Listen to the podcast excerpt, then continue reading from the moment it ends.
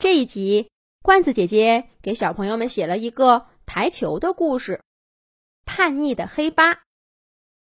电视机上正在播放激烈的台球比赛。打实球的选手，砰砰砰，打进了第一个球、第二个球、第三个球，一连打到六号球。打花球的选手也不甘示弱。虽然一开始落后了些，但他抓住最后的机会，连进了三个球，迅速追上了。现在，绿色球台上只剩下一个白球和一个黑色的八号球，比赛进入了白热化。就看两个选手谁能先把这个黑八打进桌角的小洞口了。打花球的选手先打。只见他绕着球台踱着步子，时不时拿球杆在台子上比划一下，思索着最佳的击球位置。很快，他选好角度，俯下身去，准备出击。可就在这时候，他发现一个大问题：那个应该最后被打进的黑色八号球不见了。咦，难道我脑子坏了？黑八已经被打进去了吗？他起身看看对手，打实球的选手也露出跟他一样惊异的表情。黑八呢？难道他自己滚进球洞了不成？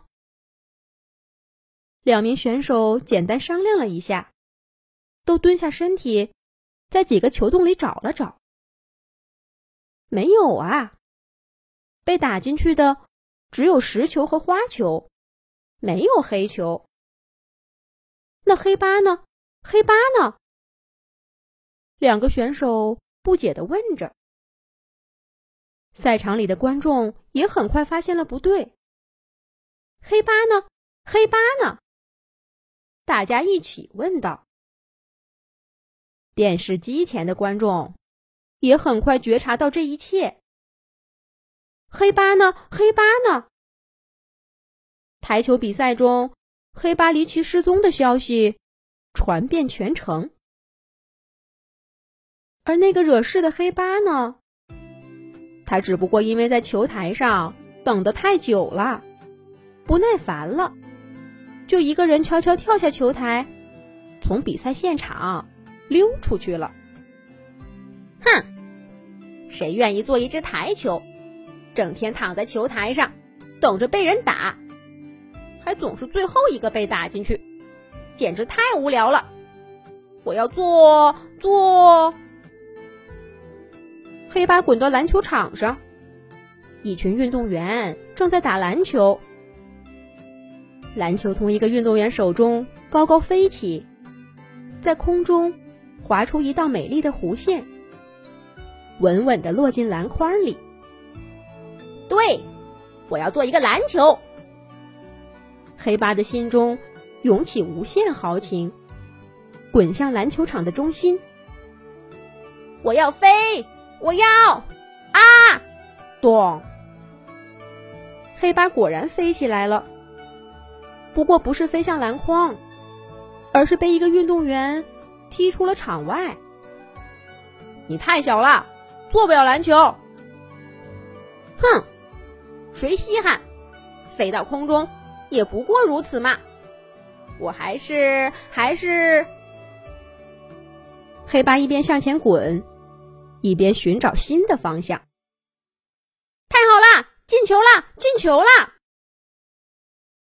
操场上传来欢呼声，是足球比赛进球啦！白色的小足球。在运动员脚下飞旋。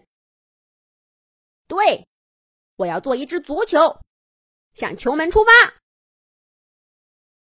黑八这一回都不等运动员来踢，就自己滚上了球门。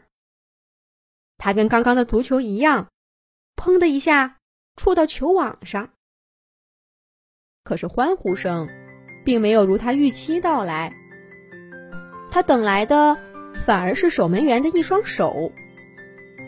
咦，这哪来的黑八？我们足球场可不要这样硬邦邦的小球，你还是别处玩吧。黑八再次被抛到场外。哼，足球也做不成。哼，那么多球类运动，我就不信没有一个需要我。黑八重新意气风发的向前滚。他去过排球场，结果刚一触到网上就被摘下来。他去过乒乓球场，可落在案子上，却怎么都弹不起来。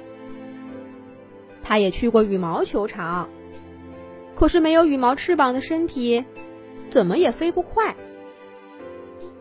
他又去了高尔夫球场，但都没有机会被打上一杆儿，就让人挑拣出来了。总之，没有一个球场愿意接纳从台球室跑出来的黑八。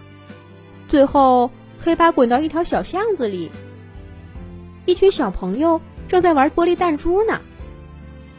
当当当，当当当，这个撞击真带劲儿！黑八咕噜噜滚过去，加入战团。这一回，他倒是大受欢迎。我要这个。我要这个，我要这个！